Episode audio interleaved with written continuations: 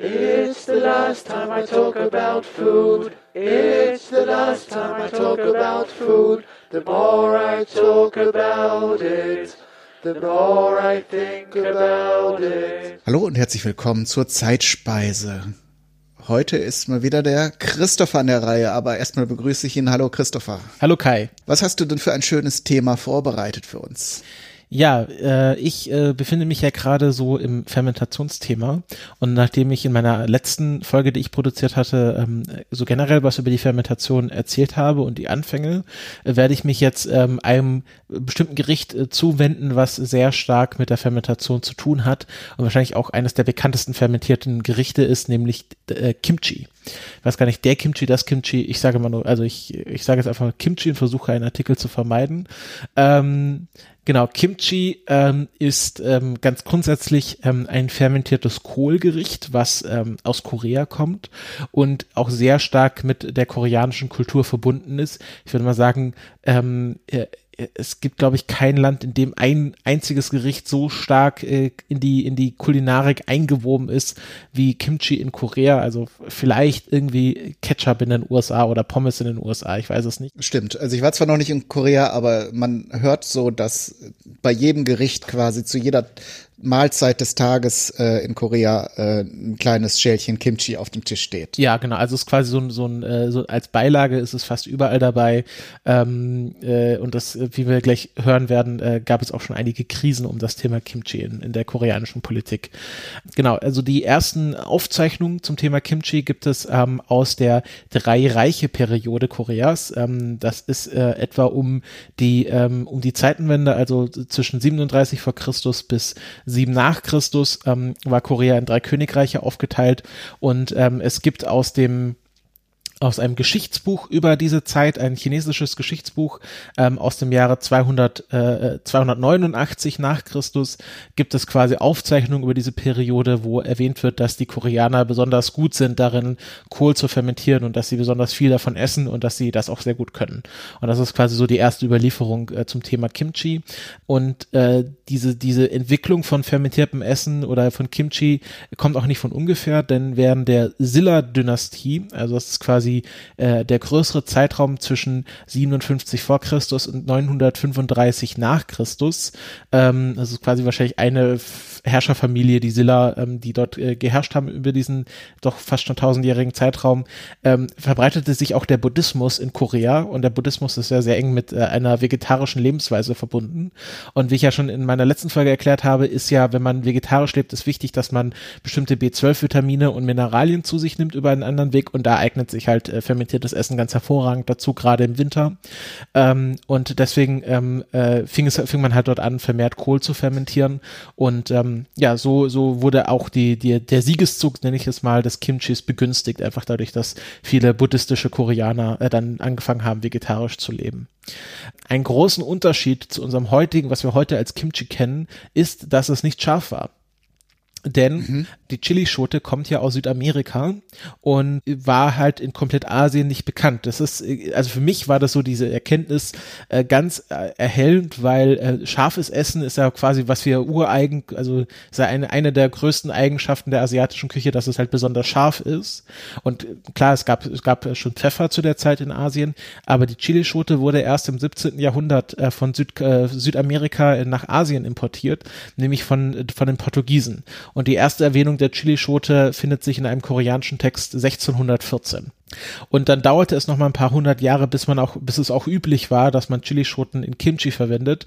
Und das moderne Kimchi, wie es wir heute kennen, also mit diesem, äh, nennt sich ja Gochujaro, also dieser klassischen ähm, koreanischen Chili-Mischung, das äh, ist erst seit dem 19. Jahrhundert so. Also oh, so 1800 irgendwas hat das halt angefangen, dass man halt sehr viel Chili in das Kimchi getan hat. Und davor war es einfach nur in Salzlake fermentiert und ähm, hat da auch schon einen sehr würzigen Geschmack einfach durch die Fermentation. Wahrscheinlich hat man noch andere Gewürze Gewürze reingetan, die man damals hatte. Ähm, aber das Chili äh, im Kimchi ist erst seit dem 19. Jahrhundert üblich. Interessant. Ja, äh, fand, also fand ich extrem interessant, weil äh, Kimchi, also ist ja schon von der Farbe her, diese, diese rote Chili-Paste gibt dem Kimchi ja auch eine sehr äh, signifikante Farbe und dass das erst seit, äh, ja, ein, 200 Jahren tatsächlich üblich ist. Das fand ich schon sehr spannend und äh, zeigt auch, also Kimchi ist im Grunde ein Global Globalisierungsgericht, weil ähm, ja es erst möglich wurde dadurch, dass ähm, äh, zum Beispiel die Portugiesen angefangen haben, äh, globalen Handel zu betreiben. Also sie haben wahrscheinlich mhm. das Chili auch dazu benutzt, um bei den Koreanern andere Sachen einzukaufen. Dann während des Vietnamkrieges gab es eine interessante Begebenheit. Also ähm, Südkorea hat ja ein, äh, war, ist ja schon sehr lange, im Grunde seit dem Koreakrieg, ähm, mit den USA eng verbündet und äh, war demnach auch äh, beteiligt auf äh, amerikanischer Seite im Vietnamkrieg in den 70er Jahren, äh, 60er und 70er Jahren. Und der südkoreanische Präsident Park Chung-hee ähm, reiste zu äh, in die USA zu Lyndon B. Johnson und während er dort war, ähm, hat er B. Johnson darüber aufgeklärt, dass es extrem wichtig ist für die koreanischen Truppen, dass sie äh, äh, genügend Kimchi äh, an, der, an der Front haben und ähm, dass es extrem auch wichtig ist für die Moralität und quasi die Kampffähigkeit der koreanischen Truppen, dass sie regelmäßig Kimchi essen können. Und ähm, er meinte dazu, ähm, Koreaner vermissen Kimchi mehr als ihre eigenen Frauen. Und ähm, ja, und das führte dazu, dass ähm, die USA dafür halt gesorgt hat, dass ihre koreanischen Verbündeten immer genügend Kimchi in der Frontverpflegung haben. Und ähm, Park Chung-hee ist auch eine sehr interessante Persönlichkeit. Also ist, ähm, in Wikipedia steht, das ist einer der kontroversesten Politiker der koreanischen Geschichte oder der modernen koreanischen Geschichte. Es war auch der Präsident, der quasi einerseits diese, diesen Aufschwung als technologisches Fortspr Fort Fortschrittsland angefangen hat. Also der war sehr, äh, ähm, hat sich sehr verdient gemacht um Korea, um das halt als dieses moderne Land ähm, hervorzubringen, äh, das es heute ist, ähm, war aber auch ein sehr ähm, autoritärer Herrscher. Also hat diese, äh, war demokratisch gewählter Präsident, aber war doch äh, sehr autoritär und hat halt viele Demonstrationen und Demokratiebewegungen niedergeschlagen und ist dem, demnach sehr umstritten in der koreanischen ähm, jüngeren Geschichte aber hat sich halt auch, ähm, also im Zusammenhang mit Kimchi dafür darum gesorgt, dass halt die koreanischen Truppen Kimchi haben. Ähm, 1996, 1996 gab es dann den japanisch-koreanischen Kimchi-Streit. In Japan gibt es nämlich äh, dieses äh, Kimuchi und äh, Kimuchi ähm, wird äh, auch ist auch gesalzener Kohl, der halt quasi eingemacht wird, aber er wird nicht so stark fermentiert, also hat nicht quasi diesen typischen Kimchi-Geschmack und ähm, die Koreaner haben sich dafür dann eingesetzt, dass äh, Kimchi international quasi in der koreanischen Form anerkannt wird. Also dass, wenn man äh, auf ein Gericht Kimchi schreiben will, dass es halt fermentierter Kohl sein muss in irgendeiner Weise. Und da gibt es tatsächlich eine internationale Einrichtung für, den Codex Alimentarius. Das ist ein, eine Organisation, die Teil der äh, Weltgesundheitsorganisation ist, also der WHO. Und ähm, äh, dort werden äh, Standards festgelegt, internationale Standards festgelegt, wie bestimmte Gerichte zubereitet werden sollten, müssen, können. Also es ist wahrscheinlich dann äh, für bestimmte Länder verpflichten sich dann dazu, den Codex Alimentarius einzuhalten. Und dort wurde dann 2001 festgelegt, dass äh, Kimchi ähm, fermentierter Kohl sein muss. Ähm, es wird aber keine Mindestfermentationszeit oder irgendwie Werte von bestimmten Lactobakterien angegeben und es wird auch nicht angegeben, welche Zutaten da noch noch reinkommen. Also es wird nur festgelegt, okay, Kimchi ist gleich fermentierter Kohl und seit 2001 ist das auch internationaler Standard dann. Dann 2008 ähm, flog der erste koreanische Astronaut Kosan zur ISS und ähm, äh, war, das war eine sehr große Geschichte für Korea, weil ich wie ich gesagt habe, Korea seit Park, Park Chung-hee ähm, ein sehr technologisch fortschrittliches Land ähm, und hatte trotzdem seit äh, zwei, also bis 2008 keinen eigenen Astronauten ins All gebracht. Ähm, und andere Länder wie Afghanistan, ähm, Indien hatten das schon viel früher, klar, weil sie halt enger mit der Sowjetunion ähm, oder dann Russland ähm, verbündet waren. Und ähm, das immer auch Teil so der der sozialistischen Bruderpropaganda war, dass man halt irgendwelche afghanischen ähm, äh, Forscher zu, äh, zur ISS oder früher auch zu mir geschickt hat.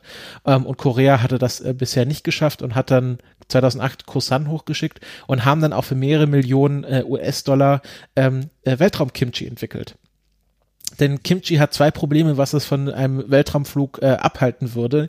Nämlich eins, dass es ähm, sehr viele Bakterien enthält und man ähm, äh, bei, bei Raumflügen immer dafür sorgen müsste, dass äh, also Bakterien, das ist immer schwierig, die, wenn die rauskommen, dann können die irgendwelche Experimente ähm, verfälschen oder kontaminiert werden, ja. Genau, kontaminiert werden und generell. Davon abgesehen entsteht, äh, die Gärung hört ja nie auf. Es genau. entsteht CO2 und Behälter könnten halt explodieren. Genau, und das, das will man halt alles nicht und dann so kommt auch noch der Geruch. Ich meine, wenn du dich dich da in so einer äh, drei Quadratmeter Kapsel bewegst, ähm, äh, dann willst du nicht, dass da jemand eine Kimchi-Dose aufmacht.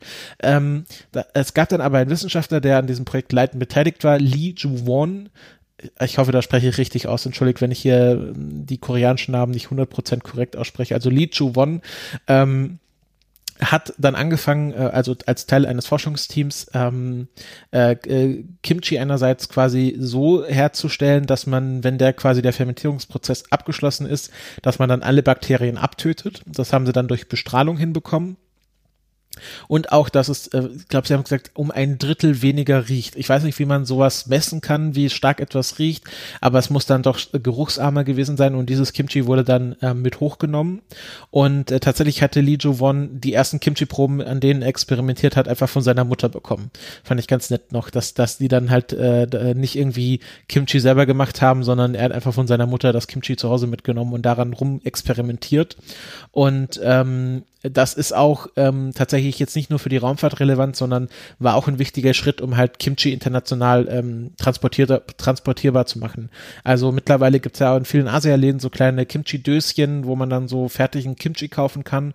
Und das war bis 2008 noch recht schwer, weil halt klar, es ist ein Fermentationsprodukt, das fermentiert immer weiter, wenn man es lässt. Und ähm, man will ja auch nicht eine kontinuierliche Kühlkette da unbedingt aufrechterhalten müssen. Und deswegen ähm, ist diese Entwicklung dieses Antibakter oder das ist nicht mehr bakteriellen Kimchis nach der Fermentation äh, schon extrem wichtig gewesen, einfach für die internationale Kimchi-Produktion. Was ja äh, streng genommen den gesundheitlichen Wert dieses fermentierten Produktes wieder ein bisschen reduziert. Da ja. geht es dann halt eher um den kulinarischen Aspekt, dass man eben auch diese oder diesen kulturellen Aspekt, dass man Kimchi halt haben kann, wenn man es möchte oder auch überall hin verschicken kann. Ja. Ähm, aber man möchte ja eigentlich ein fermentiertes Produkt, das auch wirklich am Leben ist. Genau. Und ich glaube, ich glaube, viele äh, koreanische Hausfrauen würden auch morden, wenn wenn da ein, ein, eine Dose Kimchi äh, über ihre Türschwelle kommen würde. Ja ja, ja. Ähm, genau, 2010 gab es dann tatsächlich eine ähm, koreanische Kimchi-Krise, weil ähm, starke Regenfälle die Ernte ruiniert haben. Also einerseits die Ernte von Kohl und auch die Ernte der Chilischoten und weiterer Zutaten, sodass halt die Preise für Kohl und Chili und andere Gewürzzutaten einfach explodiert sind. Und wenn du dann halt ein Land hast, was im November kollektiv Kimchi macht ähm, und dann sehr unzufrieden werden, wenn sie kein Kimchi haben, da muss man als Regierung schon gegensteuern. Und deswegen haben sie, hat die ähm, koreanische Regierung ausnahmsweise im Zusammenhang mit Kim Jong, also diesem traditionellen Kimchi-Produktionsfest, ähm, die Importzölle für, für Kohl und äh, Chilischoten gesenkt. Aber auch nur zu diesem Zeitpunkt. Ähm, und so war halt äh, 2010 ähm, der, der, die Versorgung mit äh, Kohl und, und äh, Chili gesichert und äh, auch für einfache Leute erschwinglich. Es ist tatsächlich so, ich habe da im Saveur, äh, Saveur, ich weiß nicht, das ist so ein Magazin, so ein Kulinarik-Magazin, ich glaube, es heißt Saveur. Ähm, sehr interessanten Artikel von 2008, glaube ich, gelesen, ähm, von einer Journalistin, die mal quasi bei so einer koreanischen Familie zu Besuch war, während Kim Jong. Und ähm, das ist tatsächlich so, dass die meisten Leute dann so einen Schrebergarten haben, wo sie den Kohl dann anbauen.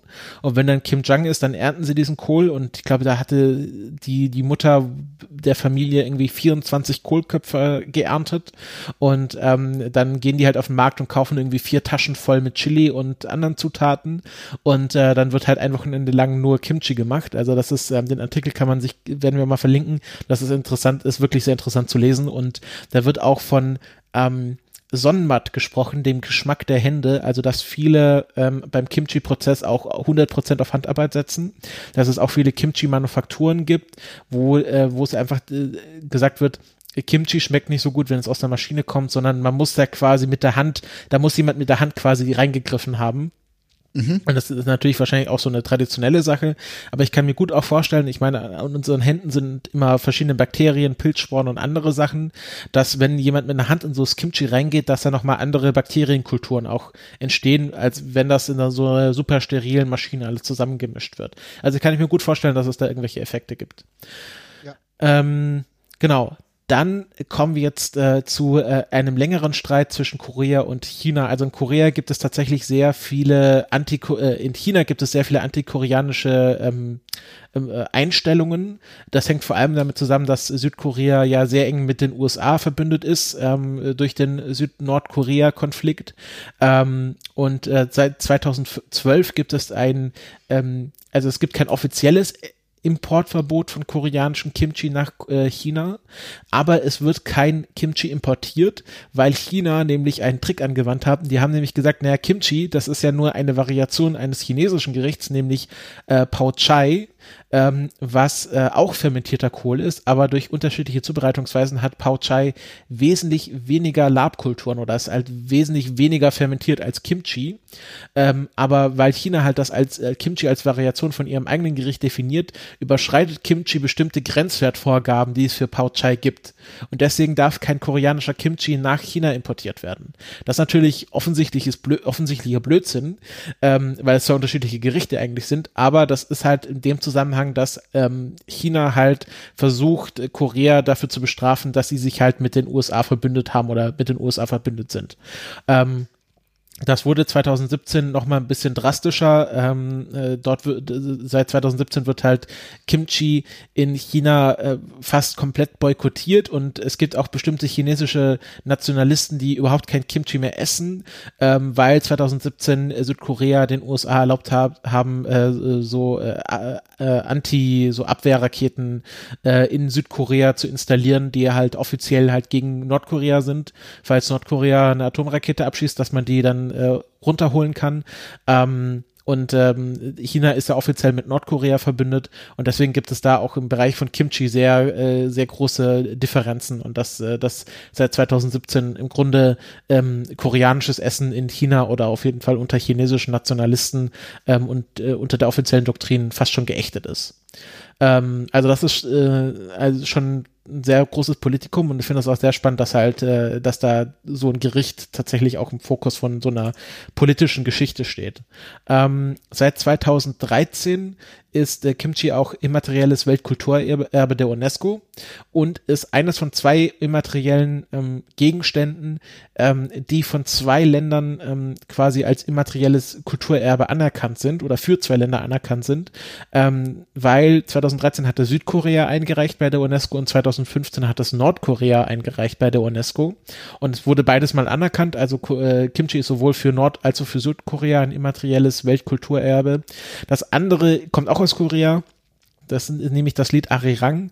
Das ist ähm, ein koreanisches Volkslied, äh, von dem es, glaube ich, irgendwie 600 Varianten gibt und so als die koreanisch, gesamtkoreanische Hymne gibt. Also das ist sowohl in Nord- als auch in Südkorea ein sehr traditionelles Volkslied. Und das ist mit Kimchi ähm, ja, das Weltkulturerbe, das immaterielle Weltkulturerbe von Korea. Und ähm, genau, es gibt auch große Unterschiede ähm, zwischen Nord- und Südkorea, was die Kimchi-Produktion angeht. Das hat ähm, einerseits natürlich was mit den Zuständen in Nordkorea zu tun. Also ähm, äh, es gibt ähm, tatsächlich ähm, traditionellen Kimchi aus der äh, Pyongyang-Region, ähm, den es auch schon gab, bevor es quasi den Staat Nord Nordkorea gab. Ähm, und das hat sich jetzt nochmal verändert dadurch, dass es halt äh, viele Sachen in Nordkorea nicht gibt. Und es, klar, es gibt große Hunger, Hungersnöte dort. Und deswegen machen die Leute einfach aus allem Kimchi, was sie gerade zur Hand haben. Und auch wenn das nicht die traditionellen Zutaten sind. Und generell ist es so, wenn man mal von diesem Nordkorea-Problem absieht, dass ähm, Kimchi umso stärker fermentiert ist und umso, sag ich mal, schärfer oder auch äh, salziger wird, umso weiter man nach Süden kommt. Weil im Norden ist es tendenziell immer ein bisschen kälter gewesen. Deswegen musste man dort das Kimchi nicht so stark fermentieren, sondern es war auch haltbar bei weniger Fermentation. Und im Süden, da war es immer tendenziell ein bisschen, bisschen wärmer, ein bisschen feuchter auch. Ähm, da musste man dann das Kimchi schon stärker, stärker fermentieren und deswegen ist es halt einfach ähm, ein bisschen deftiger im, im Süden, weil dort einfach die, die klimatischen Bedi Bedingungen anders war. Und es ist dann auch sehr unterschiedlich. Also klar, die Regionen, die mehr am Meer wohnen, die tun in ihr Kimchi mehr so die frische Meeresfrüchte. Also es gibt auch Kimchi aus Austern zum Beispiel. Und ähm, im Zentral, äh, in Zentralkorea äh, wird dann einerseits halt diese Fischsoße verwendet, äh, weil es ein Produkt ist, was man besser lagern kann. Ähm, aber da werden halt auch andere Sachen reingetan. Also zum Beispiel dieser so, äh, Rettichsorten, ähm, oder anderes Gemüse wird auch noch bei Kimchi fermentiert. Ähm, es gibt offiziell, äh, es gibt warte, ich habe es mir irgendwo aufgeschrieben. Genau, es gibt offiziell 180 anerkannte ähm, Variationen von Kimchi. Ähm, die bekannteste Variation heißt Bechu Kimchi. Das ist halt einfach dieser fermentierte Kohl. Ähm, es gibt auch unfermentiertes Kimchi. Also man kann ähm, ja, dieses Kimchi auch, äh, oder es wird auch als so eine Art frischer Salat gegessen. Damit man einfach den frischen Kohl reibt, diese Chili-Paste drauf und lässt es dann einfach nicht fermentieren, sondern ist das dann sofort. Das ist dann auch ein Gericht, was dann halt traditionell während Kimjang gegessen wird. Also äh, während man das produziert, ähm, nimmt, fermentiert man dann halt nicht alles, sondern nimmt einen Teil weg und isst das dann halt sofort, wenn man irgendwie auch was davon essen will, was man gerade hier verarbeitet hat. Ähm, es gibt dann noch Bossam Kimchi, wo dann quasi ähm, das Kimchi so ein komplettes Kohlblatt eingewickelt wird, also wie so eine Art Kimchi-Roulade, würde ich das mal nennen. Ähm, es gibt auch noch äh, Back Kimchi, das ist weißes Kimchi, also was dann ohne Chili-Pulver fermentiert wird, also dann eher das Kimchi, was wir vor dem 18. Jahrhundert oder vor dem 19. Jahrhundert kannten. Ähm, und dann gibt's noch sehr, also es gibt Kimchi, was ein bisschen fester ist, also was dann halt wie so ein Salat oder so aussieht. Es gibt auch noch ähm, sehr wasseriges Kimchi, also was dann wirklich in so einer, in so einer Salzlake schwimmt und gar nicht so äh, dicht gepackt ist, wie man es bei normalem Kimchi kennt. Ähm, und dann gibt's halt noch verschiedene Versionen, wo dann halt nur der Rettich fermentiert wird. Ähm, es gibt auch äh, Kimchi mit, ähm, mit Senf, mit Senfkörnern, mit Indian Mustard. Ähm, also da gibt's wirklich ganz, ganz viele Variationen und das Kimchi, was wir wahrscheinlich eher kennen, ist halt nur dieses Bacho Kimchi, also das ist dieses traditionell mit Chili-Pulver fermentierte Kohl-Kimchi. Und ähm, ja, das ist äh, so eine kurze Abhandlung über die Geschichte des Kimchis. Ähm, ich denke, was wichtig mitzunehmen ist, ist halt einfach, dass das wirklich ein sehr, sehr essentielles Gericht der koreanischen Küche ist und selten als Hauptgericht ähm, fungiert, sondern ganz oft halt als Beilage, als äh, Verdauungsbeilage auch, dass man es teilweise auch nach dem Essen isst. Ähm, äh, um, um äh, quasi die Verdauung noch mal ein bisschen anzuregen. Ähm, das ist auch, also Kohl äh, hat ja auch eine sehr verdauungsfördernde Wirkung, gerade bei sehr fettem Essen. Ähm, das kenne kenn ich zum Beispiel aus der chinesischen Küche. Da gibt's halt diesen traditionellen chinesischen Bauerneintopf, der sehr fettig und sehr scharf ist. Und ähm, da wird halt immer Kohl dazu gereicht, ähm, um halt quasi äh, die Verdauung dieser äh, vielen äh, Fettzutaten äh, noch mal ein bisschen anzuregen. Und äh, die gleiche Funktion hat dann auch Kimchi in der koreanischen Küche. Es gibt da noch einen sehr traditionellen Eintopf, den wahrscheinlich viele Koreaner so als das Gericht kennen, was Mutter halt früher gemacht hat. Das ist äh, Kimchi Jjigae. Ähm, und das ist halt einfach ein Eintopf, der zu großen Teilen aus ähm, Kimchi besteht und dann halt mit ähm, Zwiebeln, Frühlingszwiebeln, Tofu, äh, Thunfisch zum Beispiel gemacht wird oder mit Schweinefleisch oder auch mit anderen Meeresfrüchten.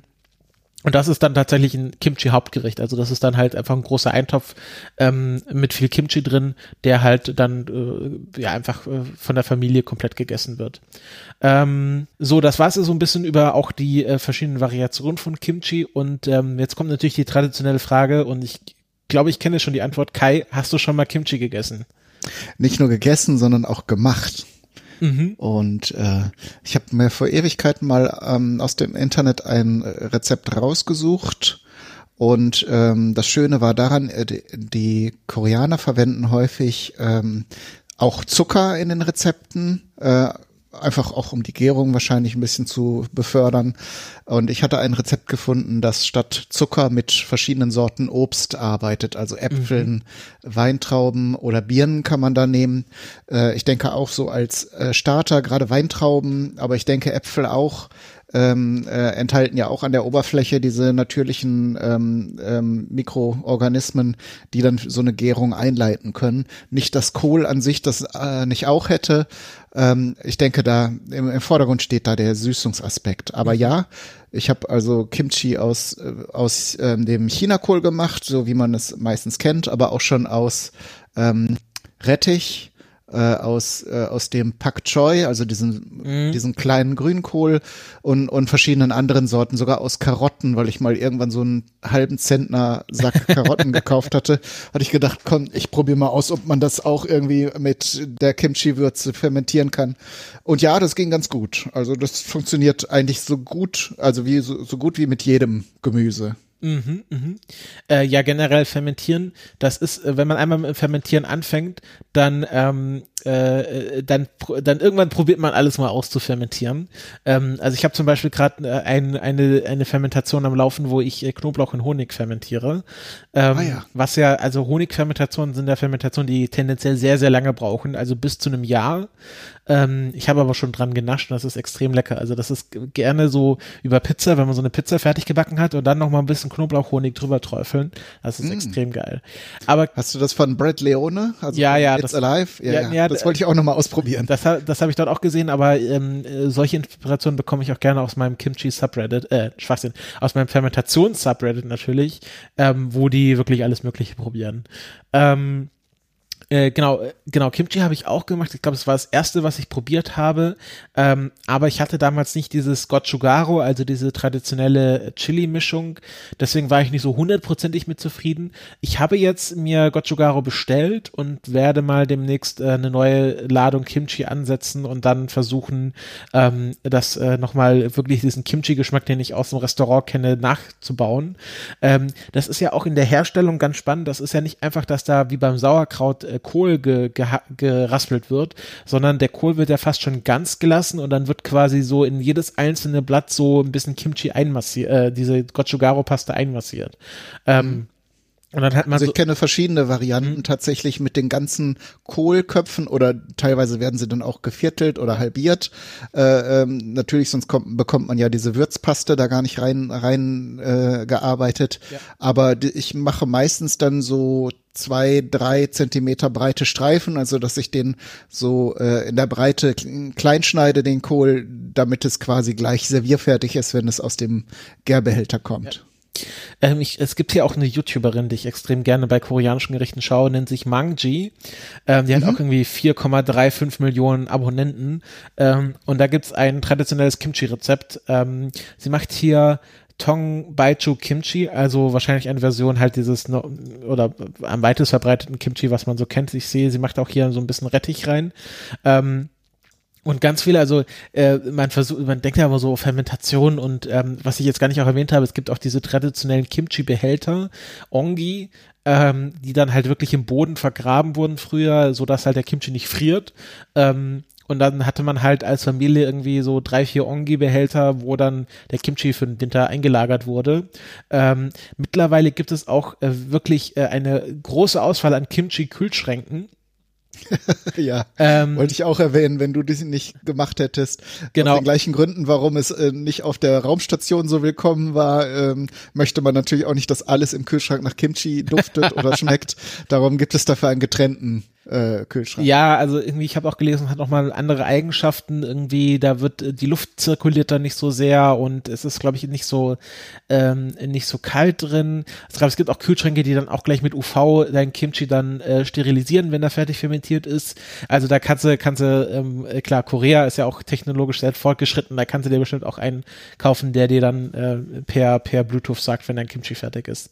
Ähm, äh, genau, also das ist, ähm, äh, aber Kimchi ist schon sehr geil. Also ich esse das ja persönlich gerne, das ist mein Lieblingsgericht auf Pommes. Wenn du so Pommes machst und dann so ein bisschen Kimchi drüber, das ist schon richtig mhm. cool.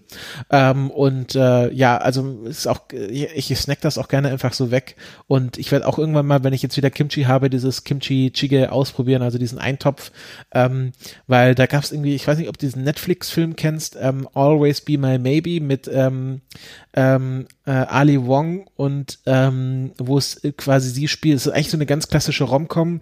Sie spielt so eine Köchin, die also so eine High äh, High-End äh, Hipster Köchin, die halt so ganz viele koreanische Restaurants aufmacht und da geht's auch um dieses Kimchi Jjigae. Und seitdem habe ich da richtig Bock drauf, weil es sieht auch richtig geil aus und so ein Gericht, was zu großen Teilen aus Kimchi besteht, das kann nur gut schmecken. Das stimmt, ja. Äh, zu den Kimchi Fries, die ja auch so ein, so ein Hipster-Trend-Food mhm. äh, sind, äh, wollte ich noch erzählen. Ich habe tatsächlich, als ich mal sehr viel Kimchi hatte und das hält sich zwar auch, aber es wird natürlich immer saurer. Also am Anfang kann man es fast wie ein Salat essen, so ein Beilagensalat. Da ist es dann halt sehr knackig und frisch und mhm. im Laufe der Fermentation wird es halt immer saurer und saurer und auch weicher. Ähm, und dann hatte ich irgendwann Kimchi, das zwar ähm, genießbar war, aber halt so für den Konsum halt halt ziemlich sauer. Das habe ich dann getrocknet und habe dann ein Kimchi-Pulver daraus hergestellt. War das das, was du auf dem Potstock mit hattest? Ganz genau. Also Das ist vorletztes so- Potstock. Das, das, das hätte ich, das hätte ich auch so löffeln können, ganz ehrlich. Das war so geil, das habe ich mir am Schluss über alles drüber gemacht, was es beim Potstock gab. Ja, äh, bevor wir uns jetzt in Rezept, äh, Rezepten verlieren, äh, kommt jetzt die traditionelle Abschlussfrage. Kai, was hast du denn fürs nächste Mal vorbereitet? Das ist eine sehr gute Frage. Im Moment noch gar nichts. Ich habe Oh, oh, jetzt, oh. Äh, lasst euch überraschen. Also ich äh, habe mir jetzt noch, ich könnte jetzt mal unsere Themenliste öffnen und mir spontan eins aussuchen. Ähm, sonst können wir natürlich auch mal wieder die Option für unsere Hörerinnen und Hörer öffnen. Das war ja ähm, in der ersten Staffel wunderbar. Da kamen sehr viele Vorschläge. Vielleicht äh, lege ich mich gar nicht mal so fest, sondern frage euch oder bitte euch, eure Lieblingsthemen äh, mal vorzuschlagen, sei es Speisen, Personen, was haben wir noch? Orte haben wir noch gar nicht. Vielleicht machen wir noch eine Rubrik auf. Irgendwelche Ähm, Restaurants oder so? Das wäre genau. doch mal spannend. Ja, eben. Das, äh, wir haben ja quasi das Feld der Kulinarik ja nur angekratzt. Also wenn euch von irgendeinem kulinarischen Thema die historische Seite äh, interessiert, schreibt uns gerne auf Twitter äh, Zeitspeise oder in die Kommentarzeile hier im Blog. Ähm, und dann gucken wir, also wahrscheinlich kommen mehr Vorschläge, als, äh, als wir dann quasi äh, zeitnah bearbeiten können. Also seid nicht böse, wenn euer Vorschlag nicht direkt äh, verwendet wird. Das ähm, landet hier aber alles in unserem Themenspeicher. Wir haben hier auch noch reichlich, also es ist, herrscht keine Not. Ähm, von daher, äh, ja genau, sage ich jetzt einfach mal nicht, welches Thema nächstes Mal drankommt. Ähm, und wir äh, verabschieden uns für heute. Ja, danke fürs Zuhören und bis zum nächsten Mal. Tschüss. Tschüss. Eat my head with cream. Eat my arms with mayonnaise. Eat my legs with ketchup. And invite friends around to taste my ass.